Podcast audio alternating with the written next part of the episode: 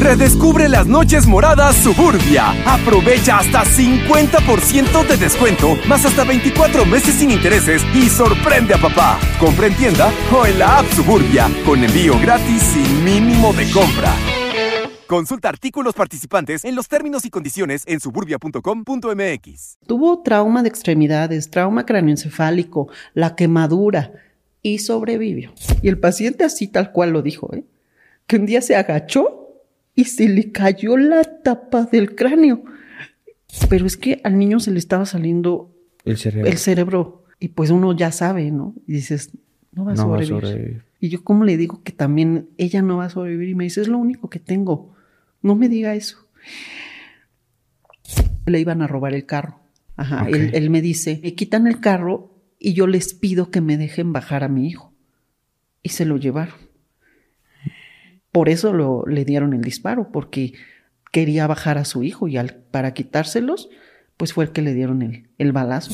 Mano, cráneo, tórax, pasa el, el páncreas y el estómago, y tuvo digestión y, y a intestino. Y pues, ¿La misma bala? La misma. Yo, no, señor, está quemado, no se puede ir. A ver, pues este, lo voy a revisar. No, pero quiten ese sillón. Es que me está diciendo que me voy a morir. Quiten ese sillón. Y yo, señor, no hay nadie más. Es que me dice que me va a matar, que viene por mí. Y pues sí, al día siguiente el paciente fallece. Esa ya era de término, ya era de nueve meses. ¿Y no se dio cuenta?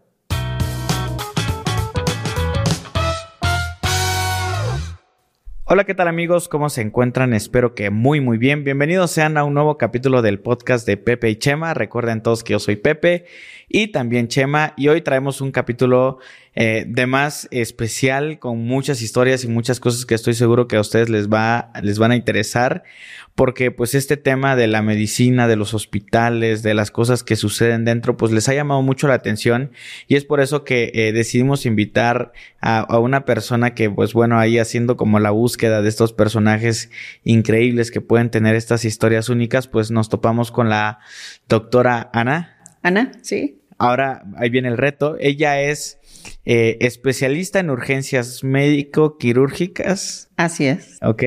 Eh, básicamente, pues estás como en el área de urgencias de un hospital y te encargas de estas eh, cuestiones que requieren tal vez una operación inmediata. Mira, en realidad las urgencias médico-quirúrgicas, eh, pues es el servicio de urgencias como tal, pero aquí la parte interesante es que nosotros sabemos lo que es en corto, sobre todo.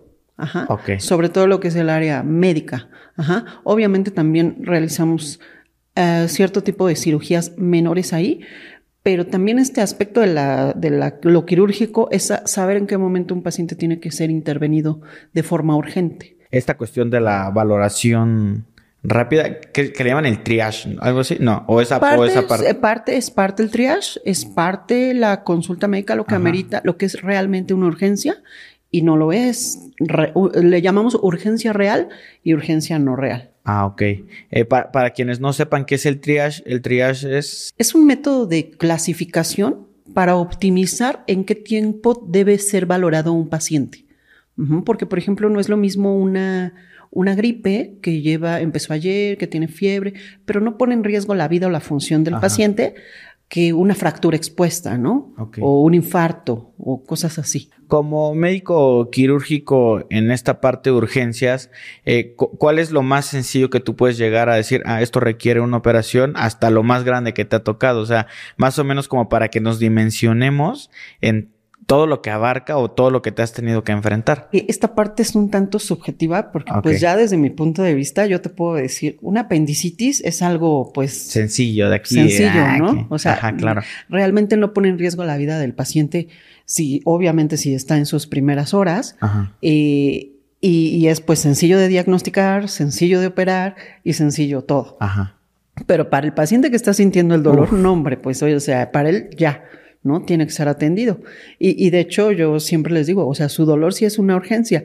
El detalle aquí es que hay urgencias que ponen, sí ponen en riesgo la vida de un paciente. Ajá. Eh, y eso es algo complicado. Digo, aprovechando que, que lo mencionas, es algo complicado que, que, una persona que va con una emergencia, urgencia, pueda lograr entender que hay personas que están sufriendo más, a pesar de que el dolor para ellos signifique que es la muerte, ¿no? Claro, sí, sí, porque a veces el que menos ruido hace es el que realmente viene más o, requiere de ser atendido con más urgencia, ¿no? El que llegue en ambulancia de un accidente automovilístico, de un lugar que se incendió, cosas así, pues a lo mejor tal vez ya ni siquiera puede hablar. Claro. Pero el paciente que trae el dolor en agudo, pues está doblándose del dolor y cosas así. Entonces, aquí ya sí tiene que entrar la objetividad y el triage es precisamente para eso, ¿no? Para ver qué pone en riesgo la vida o la función de algún paciente y pues cuál requiere ser atendido en menos de 15 minutos, en 30 minutos o incluso quién puede esperar a sacar una cita en la consulta externa, ¿no? Ok. No quiere decir que no requieran atención médica o que demeritemos su padecimiento, sino más bien que pues esté en riesgo la vida de algunos otros pacientes. Ok. Oye, eh, y bueno, en esta pregunta que te hacía de, de, lo, de, lo, más sencillo, tal vez, o por lo más cotidiano que tal vez puede llegar a esto del apendicitis y todo eso, pero ya en una cuestión eh, eh, que se presenta pocas veces y que es muy complicado, ¿qué sería ese caso como muy grande que te ha tocado este, tener que atender de manera urgente? Pues algo así uh, sería un paciente con un hemoneumotórax, que es la que es cuando tienen regularmente una, o es por agresión física de otra persona. Ajá. Bueno, hay de todo. A veces ellos mismos se agreden. ¿Qué es un neumotórax? Me dijiste. Ajá. ¿Qué es? Un neumotórax es cuando tienen aire en el tórax, pero que está fuera de los alveolos, en la cavidad pleural. Ajá. Ok. Entonces, ese aire no es funcional porque no está oxigenando, pero está obstruyendo la expansión total del, del pulmón. Entonces restringe por un lado la respiración y es un aire que no es funcional. Ajá, que entró ya sea por, por una fractura, por un instrumento punzocortante, por un proyectil de arma de fuego, que es muy común, este, uh, o la presencia de sangre también, que es el hemotórax.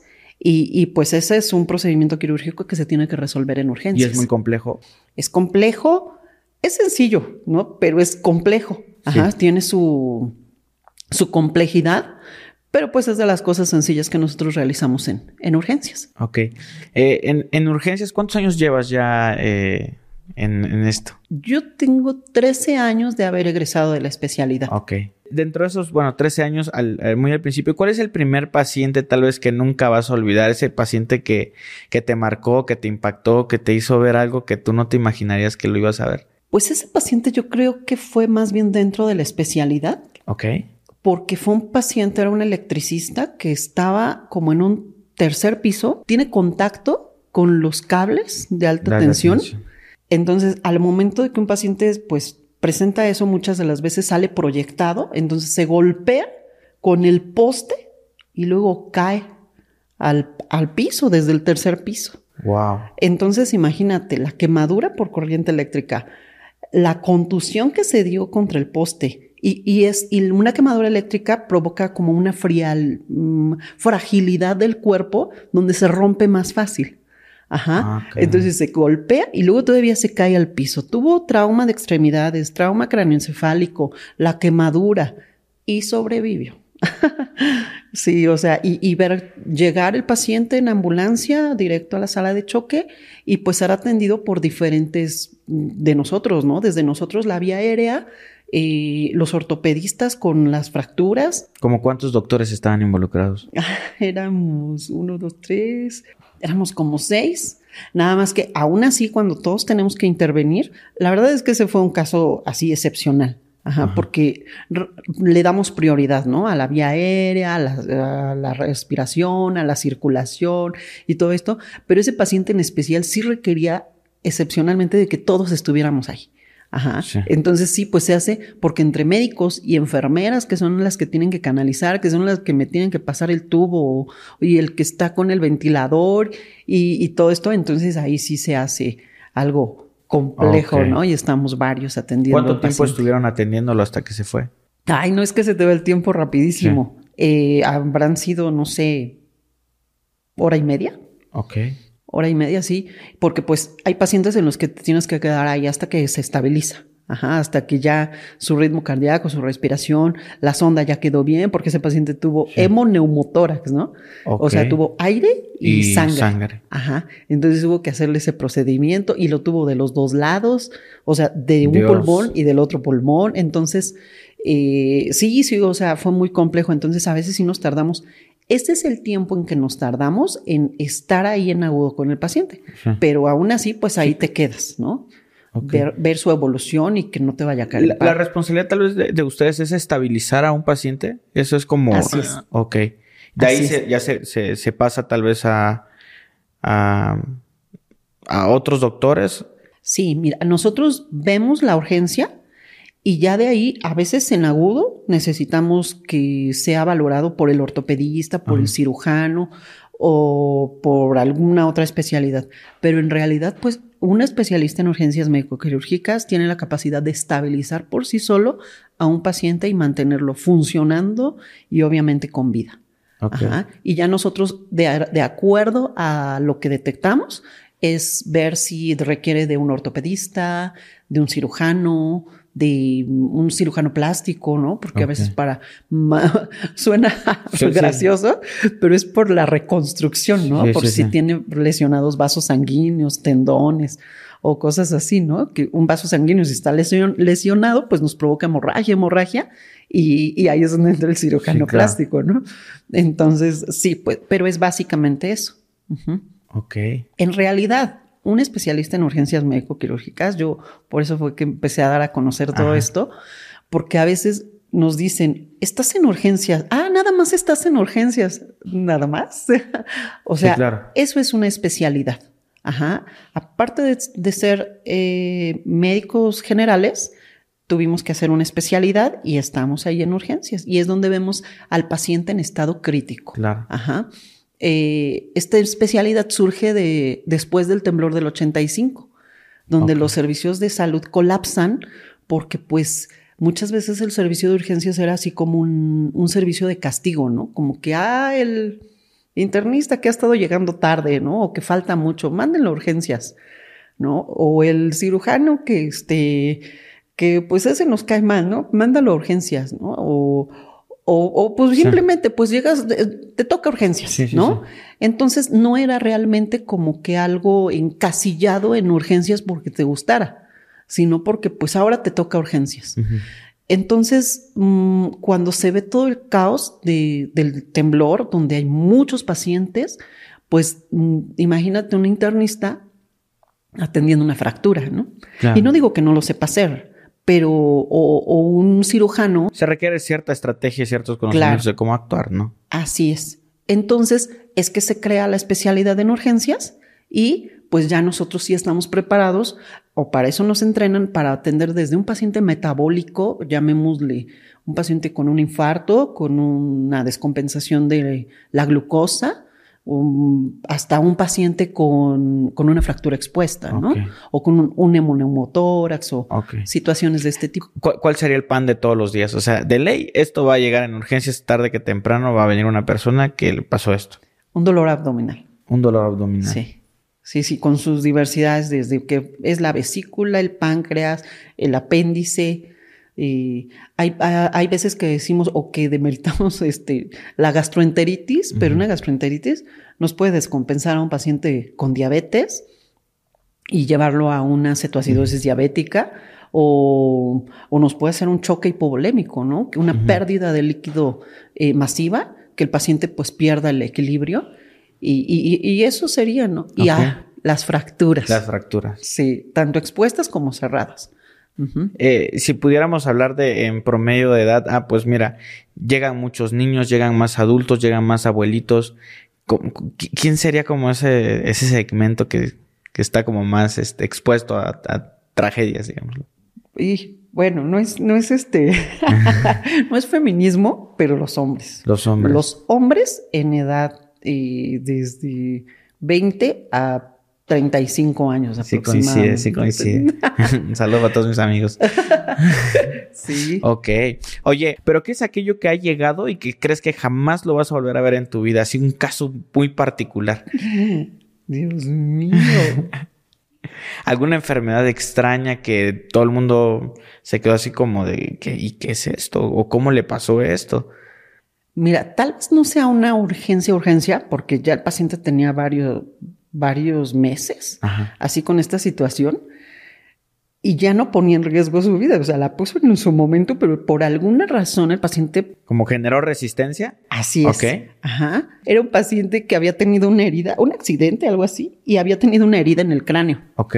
Entonces, esa herida, pues, lo, se atendió, se le empezó como a infectar, pero en su momento como que sí, como que no, como que no, ya se recuperó de la infección. El chiste es que se empezó a hacer más grande la herida y se le empezó como a fisurar el cráneo. Yo sé que suena... El, hueso del, cráneo. Sí, mira, yo sé que suena, no quiero escucharme porque yo sé que muchos médicos me van a escuchar y van a decir, nah, ¿cómo es eso? No, pero sí es en serio. Están los videos, están las fotos y mi cara así de, esto no puede ser. Llegó el punto en que se le empezó a como a fisurar y el paciente así tal cual lo dijo, ¿eh? que un día se agachó y se le cayó la tapa del cráneo. Y, no sé, o sea, ¿cómo? No, el detalle es que llega con nosotros hablando, caminando y todo, sin la tapa del cráneo, o sea, con la tapa así en, la mano. Y nosotros, o sea, y se le veía el cerebro. Sí, Sí, o sea, el cerebro en sí está cubierto por capas, ¿no? Las meninges y todo esto. Pero pues no, o sea, el paciente respiraba esto así. Digo, ya solo con que se te ve el hueso, yo creo que ya es bastante grave. Exacto, sí. Y, con la tapa, sí. Es que se me cayó y fui al hospital. No quiero quemar a nadie, pero fue al hospital tal y le dijeron, ah, sí, le damos cita para noviembre. No, Dios. ¿Y qué pasó al final? O sea, la persona vive, me imagino. Sí, sí, está viva. O sea, te digo, encontró así como ese equilibrio entre es vivir muy así. extraño, sí. Rarísimo. Yo jamás en la vida lo había visto y no creo que lo vuelva a volver, volver a ver. Y obviamente, pues en el hospital en el que yo estaba no hay neurocirujano que era de quien requería el tratamiento. Entonces sí se tuvo que que enviar a otro hospital, pero cuando es una situación así, pues ya se hace la referencia y todo esto, pero, pero pues no así como de, ah, sí, pues la cita para no sé cuándo, ¿no? Entonces, eh, sí, sí es algo rarísimo, no quiero sonar a loca ya, cosas así, no, no, porque sí es raro, ok, pero pero eso pasó. Sí, es bien extraño cómo hay personas que llegan a, a, soportar tal vez el dolor que ya de repente se le vuelve como parte de, de, de, de, sí. Y esto lo digo porque en alguna vez un amigo que se llama Barry Barry Barroso es repartidor de Uber, de plataformas, pero tiene unas ah. historias, así que eh, te da miedo, te matas de la risa, dices, ¿cómo, es posible que haya pasado eso? Viene aquí a la Ciudad de México y nos vamos a comer a un lugarcito por acá que venden como sushi, no, no recuerdo qué. Estamos comiendo y de repente este, entra un, un señor indigente. Y pues nosotros, pues normal. Y de repente vemos que empieza a pedir dinero pero pues el señor se veía así como todo manchado y así. Empieza a pedir dinero y nosotros así, pues, pues no. Y entonces el señor agarra su brazo y resulta que este hueso lo tenía partido. Haz de cuenta que esto está caído así. En caliente.mx jugamos por más. Más home runs, más canastas, más puntos. Vive cientos de deportes durante todo el año y los mejores eventos en vivo. Descarga la app, regístrate y obtén mil pesos de regalo. Caliente.mx, jugamos por más. Más diversión. Promoción para nuevos usuarios de GOV de GGSP 40497, solo mayores de edad. Términos y condiciones en caliente.mx y este brazo aquí como el hueso normal y le empieza a dar vuelta la mano para que viéramos que tenía el hueso quebrado. Dios. Pero digo, ¿cómo es posible que haya llegado al nivel donde tal vez ya no le, o sea, no le duele evidentemente? Sí. ¿Y cómo, es posible que a los dos días lo vi pidiendo dinero en otra, en otra parte? Pero sí fue así, real. Se le veía el hueso sí que le daba vueltas, pero lo hacía hasta a propósito, ¿no? Dame dinero. Creo que entre más vueltas le diera, más dinero iba a pedir. Pero sí es, es bien impactante cómo la gente puede llegar a, a, soportar una enfermedad y a dejar que pase. Sí, y fíjate que con este tipo de pacientes existe una particularidad que cuando, pues como en el hospital en el que yo estoy, recibimos de todo tipo de pacientes, derechohabientes y no derechohabientes, nos llegan mucho este tipo de pacientes, ¿no? Que viven en la calle, que están en situación vulnerable. Y hay un detalle con ellos, pues llegan y pues no se han bañado en meses a veces y cosas así. dice, hasta hay un dicho, ¿no? No lo bañes porque se te va a morir. ¿De verdad? Sí, o sea, porque pues llegan con la ropa muy sucia, llegan así con capas de pues mugre y cosas así.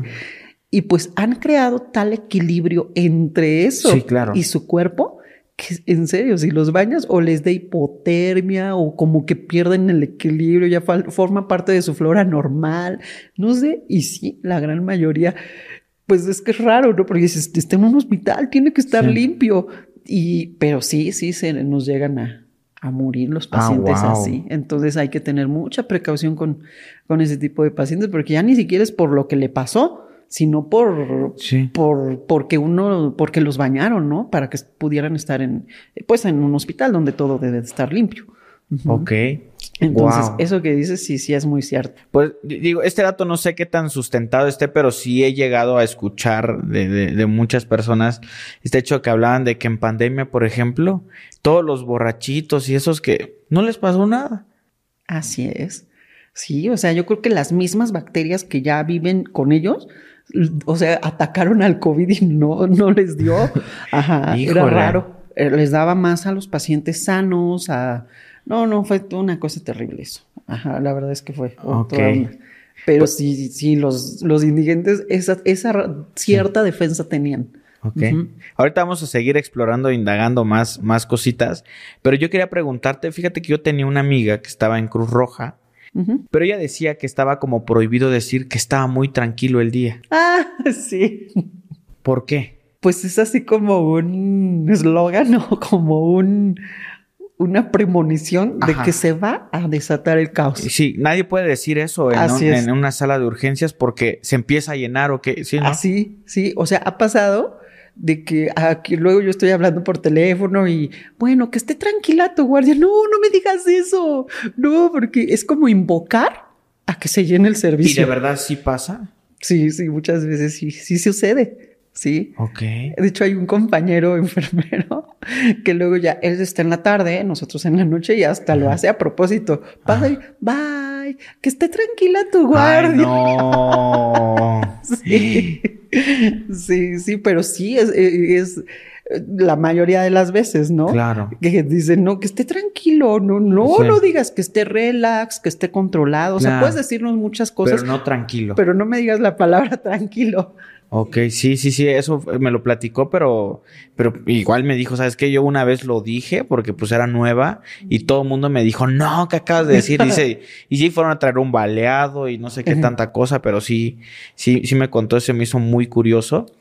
Eh, y ahora sí, explorando y entrando un poquito más a estos casos que tú has tenido, eh, hay, casos que emocionalmente te pueden llegar a afectar, porque sé que hay casos donde, bueno, hay que chambear y hay que atenderlo, pero hay casos que de verdad a ti te afectan emocionalmente, te parten el corazón o te afectan de una, una manera distinta. Pues sí, definitivamente sí. Fíjate que muchas personas que no son del área médica llegan a decir, ay, es que no tienen sentimientos, es que los médicos, ¿no? o situaciones así pero es que realmente no te puedes vincular tanto porque pues das informes de que falleció o está grave un paciente varias veces al día.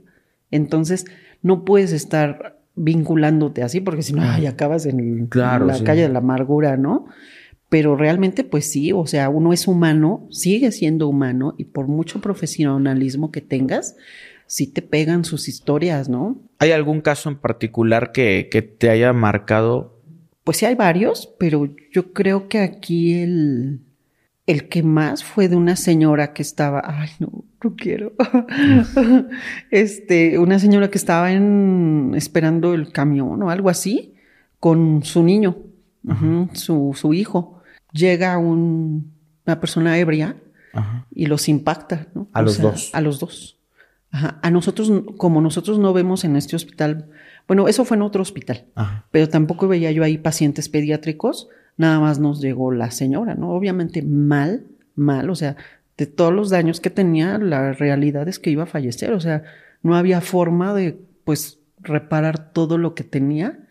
Y cuando le das la noticia, ni siquiera fue a un esposo, ¿no? Fue a la mamá de la señora. Le dijiste que no va a sobrevivir. No propiamente, le dije, sabe que está muy grave, o sea, se le está haciendo todo lo médicamente posible. Y me dice, no, no me diga eso, no me diga porque es un niño, hasta ahí yo me entero del contexto, ¿no? Me dice, porque su niño también está en, el otro, en otro hospital. Y, y pues yo, yo espero que estén bien, pero es que al niño se le estaba saliendo el cerebro. El cerebro. Y pues uno ya sabe, ¿no? Y dices, no va a, sobrevivir. Y yo, ¿cómo le digo que también ella no va a sobrevivir? Y me dice, es lo único que tengo. No me diga eso. No, pues está muy grave, señora. Está muy grave y, lo lamento, realmente lamento la situación, pero pero estamos haciendo todo lo humanamente posible. Y pues ya no, pero, pero meterte así en ese contexto de, de, las cosas, pues sí, sí hace que sí te peguen, ¿no? Porque dices, era una señora agarrando la mano a su niño, una persona ebria llega y los impacta, ¿qué pasa aquí, no? Y, y sabes que por mucho conocimiento, por mucho recurso que tengas, pues no, no, o sea, está ya mal el paciente y no, no muy difícilmente, ahí la verdad es que yo sí se los digo, solo un milagro lo va a salvar. Que ha existido la... Hay y, veces, y, justo, justo a eso voy.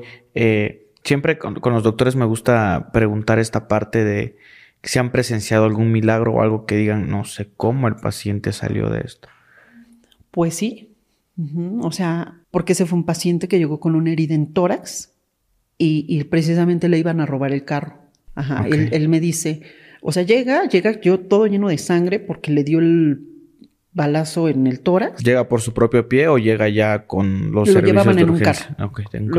creo que eran sus familiares, no sé, y este, lo llevan en un carro, llega todo lleno de sangre, al ver nosotros la herida en, en tórax y lleno de sangre, este, pues ya lo pasamos, lo vemos, y pues le existía alta posibilidad de que el proyectil ah, hubiera pues penetrado y lesionado vasos sanguíneos, pulmones, pero, pero tomamos las placas de rayos X, bueno, le toman las placas de rayos X y pues no, no tiene nada. O sea, a veces la angulación de las disparables hace que en lugar de entrar, choquen con el hueso y se vayan hacia arriba o, o boten.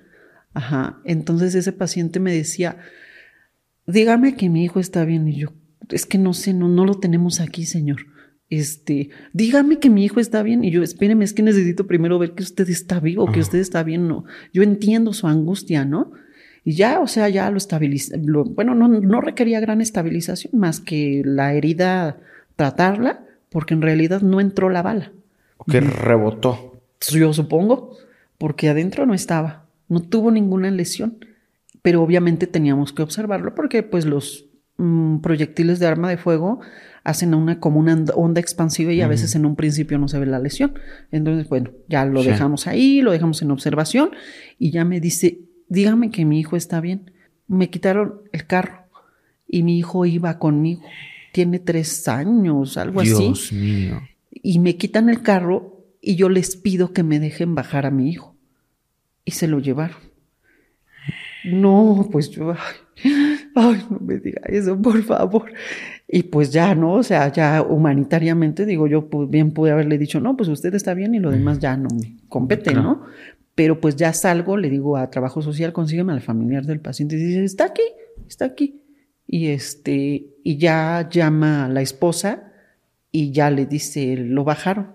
Sí lo bajaron. Ay, qué bueno. Ahí está allá afuera con mi mamá y y cosas así, ¿no? Pero, pero son cosas en las que tú también a veces dices, no, pues cómo no le voy a ayudar, por lo menos a saber a que se encuentren y sepa qué es lo que está pasando, ¿no? Porque pues él, lo que menos le importaba era su vida, lo que más le importaba pues era saber por qué él, por eso lo, le dieron el disparo, porque quería bajar a su hijo y al, para quitárselos, pues fue el que le dieron el, el balazo. Digo, es muy pocas probabilidades de que eso pueda suceder. Claro, sí, sí. O sea, realmente ahí pues fue un milagro porque ni la bala le entró y, pues y el hijo pues estaba bien, ¿no? Entonces, ay, son cosas así muy... Sí, hay personas, como dicen por ahí, ¿no? Este, cuando te toca Ni aunque te quites, sí. Ajá. Eh, y hay personas que, que, llegan a morir por una cosa mínima.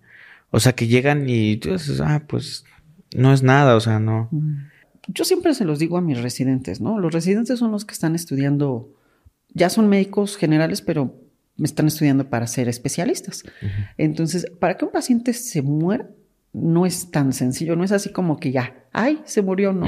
Este, eh, tiene el cuerpo humano mucha resistencia, pero a veces, híjole, o sea, eh, ahí está la otra, ¿no? De que un chico igual le, le intentaron quitar el carro y, y, digo no para que se traumen con lo de los carros y cosas así, pero hizo la, una posición al ver que le iban a disparar, hace la posición de este, no es cierto, de este lado, Ajá, cubriéndose y le dan mano, cráneo, tórax, pasa el, el páncreas y el estómago y tuvo digestión y, a intestino.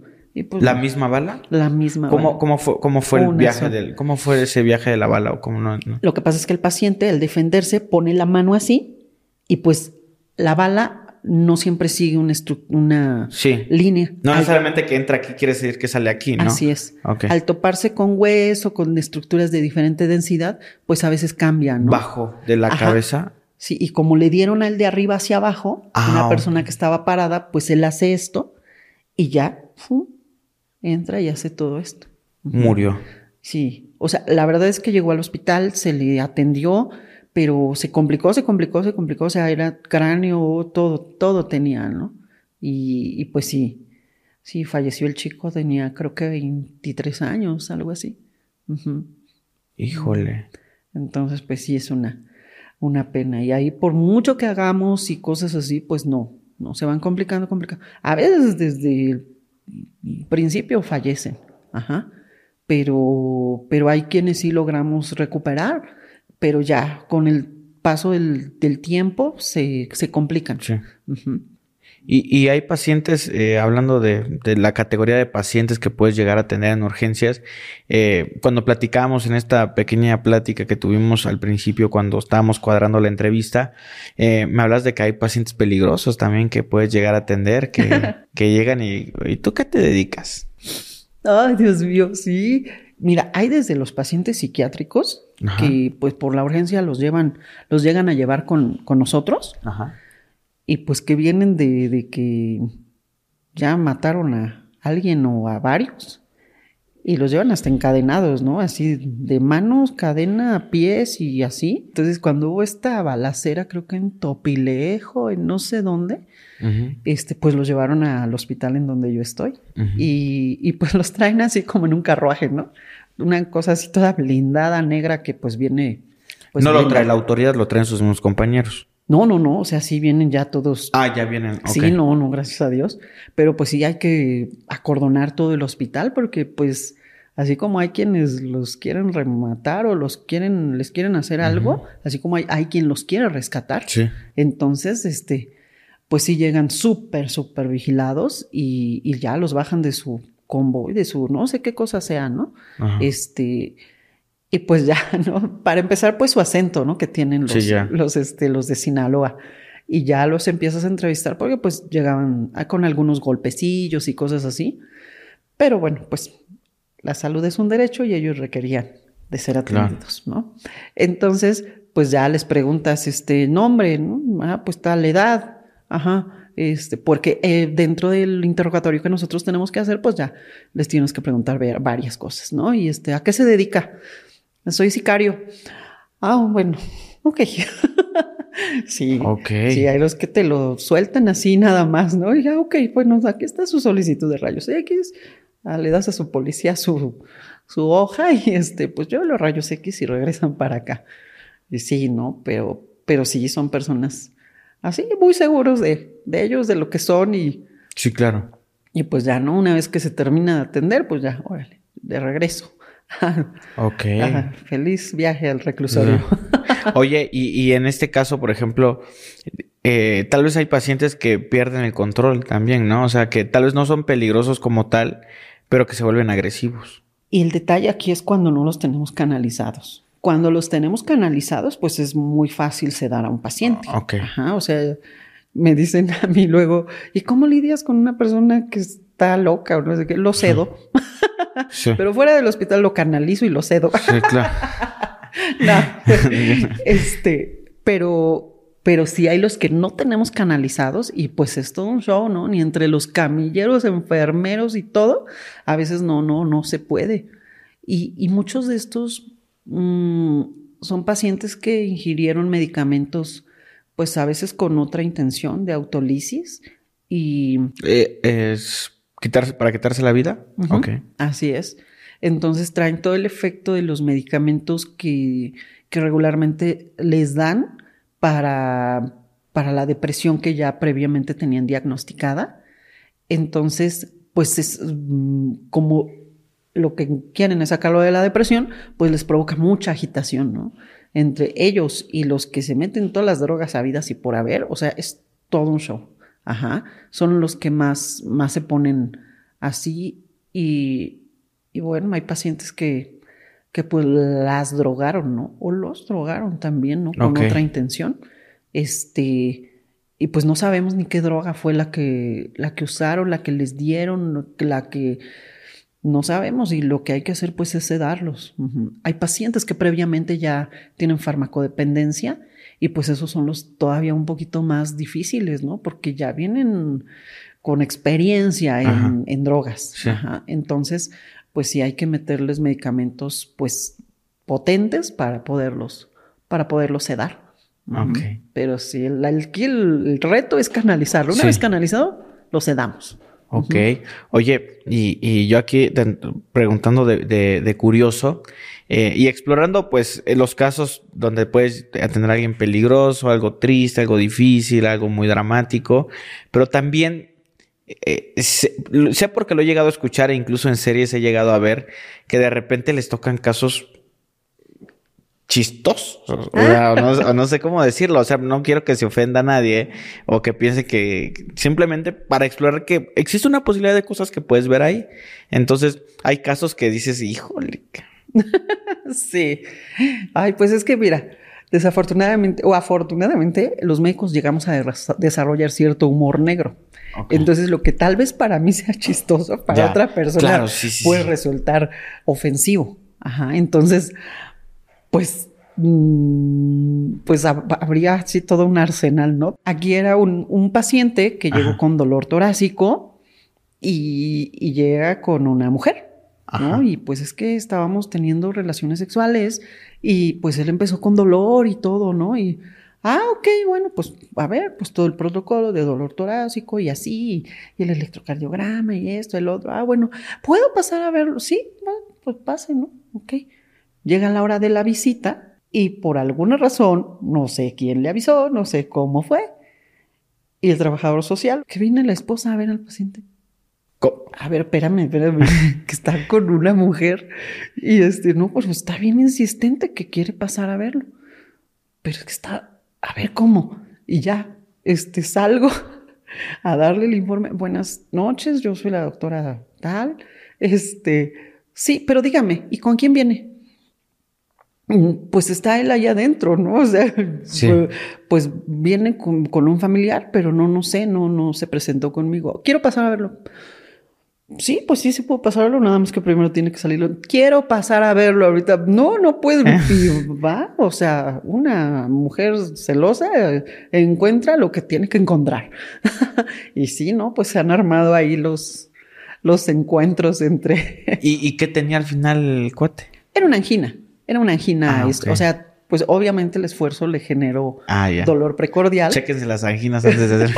no, angina así se le llama al dolor en el ah, pecho por falta de oxígeno. ok. Sí, sí, pero pues los encuentros ahí, ¿no? Y hasta, por ejemplo, otra es la. Había una mujer que llegó con dolor abdominal y este. Y pues le dices, ok, ya la revisas y dices, pues está embarazada. ¿Está embarazada? ¿Usted está embarazada? No, ¿cómo cree? No, no, si mi esposo va regresando de Estados Unidos y, y este, y tiene dos años que se fue y el esposo, no, ¿cómo? Pues ya van a ser el bebé. Y...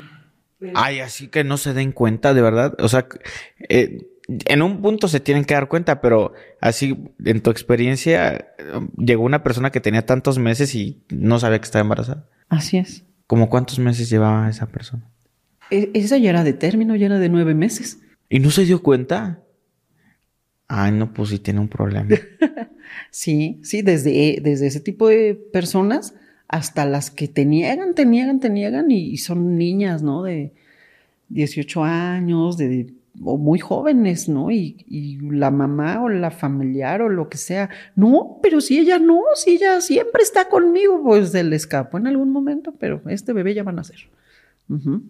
Sí, ellas niegan y no, es que, y ya de, ahí salen las historias, ¿no? De que, es que una vez me fui con, a, nadar, ¿no habrá sido en esa ocasión que un espermatozoide?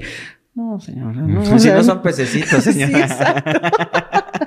Sí, sí, pues ya después ya es el cotorreo ahí entre nosotros. Sí, claro. Pues no, no inventes, ¿no? O sea, un embarazo no se da así. Em, hay algo que me llama la atención también, es de repente eh, tal vez va a estar un poco repetitiva la, la, pregunta, pero hay momentos en donde ustedes, por ejemplo, en las series o platicando con amigos doctores, de repente llegan personas donde todo el mundo se reúne y empieza a ver y esto qué es, y esto qué es, y esto qué es, y no saben qué es lo que le sucede a la persona. ¿Te ha tocado ver alguna situación de un caso muy extraño en el que tal vez no sepan exactamente qué le pasó a la persona? Sí, sí, muchas veces y ahí es el gran reto a veces de nosotros de investigar qué fue lo que le, qué fue lo que le pasó. Ajá, a veces los encuentran ya o después de días de perdido, de perdidos, o después de, o, o estaba en su cuarto, se fue a dormir normal, ¿no? Y, y pues ya lo encontramos así, ¿no? O sea, con pérdida del estado de alerta, o, o ya con agitación, o convulsionando, o cosas así, ¿no? O sea, sí, sí llegan a suceder. O sea, la verdad es que en nuestro servicio hay de todo. Ahí vemos de todo y pacientes que, que no saben si ingirió algo, si le dieron, si le inyectaron. Ah, ok. Si, qué pasó y el paciente simplemente pues no sabe ni qué le pasó y, y, no siempre es con una intención de algún abuso sexual o cosas así, ¿no? Sino más bien de este, pues no saben, no saben qué le dieron, si fue para asaltarlo, si fue porque eh, estaba probando tomar alguna cosa o no sé, ¿no? O sea, sí, sí nos llegan pacientes así. Y ahí es donde tenemos que, pues desde la tomografía, el perfil toxicológico, ver, ver qué fue lo que le generó ese deterioro neurológico. Wow. Oye, eh, y ya para ir finalizando, eh, ¿ciertas situaciones paranormales pasan en urgencias? Sí, sí, sí, la verdad es que sí, sí llegan. ¿Cuáles son esas situaciones que, se te han hecho mucho más curiosas que otras. La enfermería, ¿no? Le me dicen, este doctora, es que dice el paciente que ya le pasaron el medicamento y yo apenas se lo voy a poner. Yo, ¿cómo que ya le pasaron el medicamento? Sí, hace rato vino una enfermera y me dijo que iba a estar bien y ya me puso mi medicamento. ¿Así? ¿Ah, ¿Cómo era la enfermera? No, pues traía una, un vestido así, no, y luego en la noche, ¿no? ¿Cuál enfermera va a andar con vestido? Sí, sí, la famosa planchada, ¿no? De conocida por los hospitales. Sí, sí, sí. Este, sí, ya, ya me lo, ya me lo puso. Ah, ok. La verdad es que para que no entren en estrés y cosas así, pues todos sabemos que no es una enfermera real. ¿Y si se ponen bien? Es que la mente es súper poderosa, ¿no? O sea, en realidad, pues, ¿sabes qué? Pues dile que le vas a poner otro y pues hay que ponérselo porque realmente nadie le vino a poner nada, ¿no? Fue algo que, que él vio y, pues se le administra. Hay otro paciente, no había médico en, en el área de hospitalización porque mi servicio es urgencias. Entonces, ese paciente me dice la enfermera, ¿sabe qué, doctora? Suba a verlo, es que está, este, está, está mal y está muy agitado y está sudoroso, ya, ah, ya le tomaste la glucosa, la presión, ah, bueno, a ver, ya subo a verlo y me dice, bueno, nada más que hay un detalle, doctora, ese paciente quemó a su casa, se murieron los niños y la esposa. y él sobrevivió, pero no era su intención quemarse. El chiste es que él también se quemó, pero no se murió como los otros. Ya llego y a ver qué le pasó. Ya el otro, es que no, no, o sea, no, ya no puedo estar aquí, me tengo que ir. Y yo, no, señor, está quemado, no se puede ir. A ver, pues este, lo voy a revisar. No, pero quiten ese sillón. Había un reposet, ¿no? Ahí, porque a veces para la rehabilitación o para el familiar o lo que sea, hay otro asiento. Y me dice, es que me está diciendo que me voy a morir. Quiten ese. Y yo, señor, no hay nadie más, nada más estamos la enfermera. Y yo, dice, ahí en ese sillón. Y pues sí, ¿no? O sea, el señor está alucinando, llamémosle médicamente que está alucinando. Sí, claro. Que que alguien ahí le está diciendo que, que pues se va a morir, que lo va a matar, que cosas así, ¿no? Y, y me dice, ya, es que me dice que me va a matar, que viene por mí. Pues no, o sea, calma, ¿no? Y pues ya, ¿sabes qué? Por letal, mira, está muy agitado, así y así. Y pues sí, al día siguiente el paciente fallece. Entonces, pues, pues entre que sí o no, pero las personas sí llegan a ver llegan a ver cosas. ¿Es común que vean a sus familiares también fallecidos? Sí. Sí, también. Es común que los vean y sobre todo los que ya fallecieron de hace tiempo y que digan, dice que ya viene por mí. Y nosotros, uh, ya. Es, es, bien curioso o, o, no, es que justo tú dices que esta parte puede ser como alguna alucinación pero el hecho de por qué no alucinan mejor con sus familiares que tal vez están vivos, ¿no? ¿Por qué no los están visualizando a ellos y están alucinando? Mm. Porque están alucinando a personas que ya murieron desde hace como mucho tiempo, ¿no? Ajá. ¿Te ha tocado ver personas que mueran y regresen? No. No, eso es más complejo, sí. Sí, es, es, es medio complejo. Me ha tocado que ya damos por terminadas las maniobras, ya se le hizo todo lo que le teníamos que hacer y pues ya está en paro, en asistolia, su eléctrico el trazo, y empieza nuevamente, ¿no? El trazo. Y pues una vez que nosotros tenemos indicios de actividad eléctrica, pues es, hay Reactivan que todo. reiniciar las, las, maniobras, pero la gran mayoría de todas formas pues vuelve a, a fallecer. Ok. Entonces, no, no, a mí nunca me ha tocado de que regresen. Eso que pasa en las películas o telenovelas así de que, ay, ya, ya estoy bien y se paran caminando. A mí nunca me ha tocado. Claro, pero sí hay ciertos casos de personas que, que, que clínicamente mueren por segundos, minutos y que regresan. Sí, eso sí, sí existe. Sí, y, Y, curiosamente mucha gente comparte como testimonios muy parecidos, ¿no? Vi, un, vi a mis familiares, me dijeron que no era mi tiempo, que regresara o si ven este túnel, este, y, y todos hablan de que, de que experimentan una paz indescriptible eh, cuando se encuentran ahí. Fíjate que los que a mí me han tocado, si bien es una paz, a veces es cierto eso de que ven su vida en segundos, ¿no? Ven partes importantes de su vida en segundos. Ajá. Entonces, después de experimentar una gran ansiedad porque sienten que realmente se están muriendo, y pues yo creo que es el momento en que realmente se mueren y uno los regresa a nueva actividad eléctrica, después de ese caos, después de esa ansiedad, viene la paz, la tranquilidad. Si bien es, es difícil que un paciente que cae en paro lo saquemos del paro y vuelva a vivir, pero no es imposible. muchos pacientes sí los llevamos a, a recuperar. Ok, doctora. Oye, y algo que se me esté pasando preguntar que consideres importante que, que, que debamos de saber o que, o que nos quieras contar. Pues aquí es saber que, que urgencias es una especialidad que los que estamos aquí en, en el área de urgencias no es que demeritemos muchas veces su, su enfermedad, su dolor o su padecimiento, sino más bien que, que pues esto, ¿no? Nosotros nos enfocamos, muchas veces dicen es que para ir a urgencias tengo que irme muriendo. No propiamente, pero los que se llegan muriendo son a los que vamos a atender primero, porque si no los atendemos realmente sí se mueren.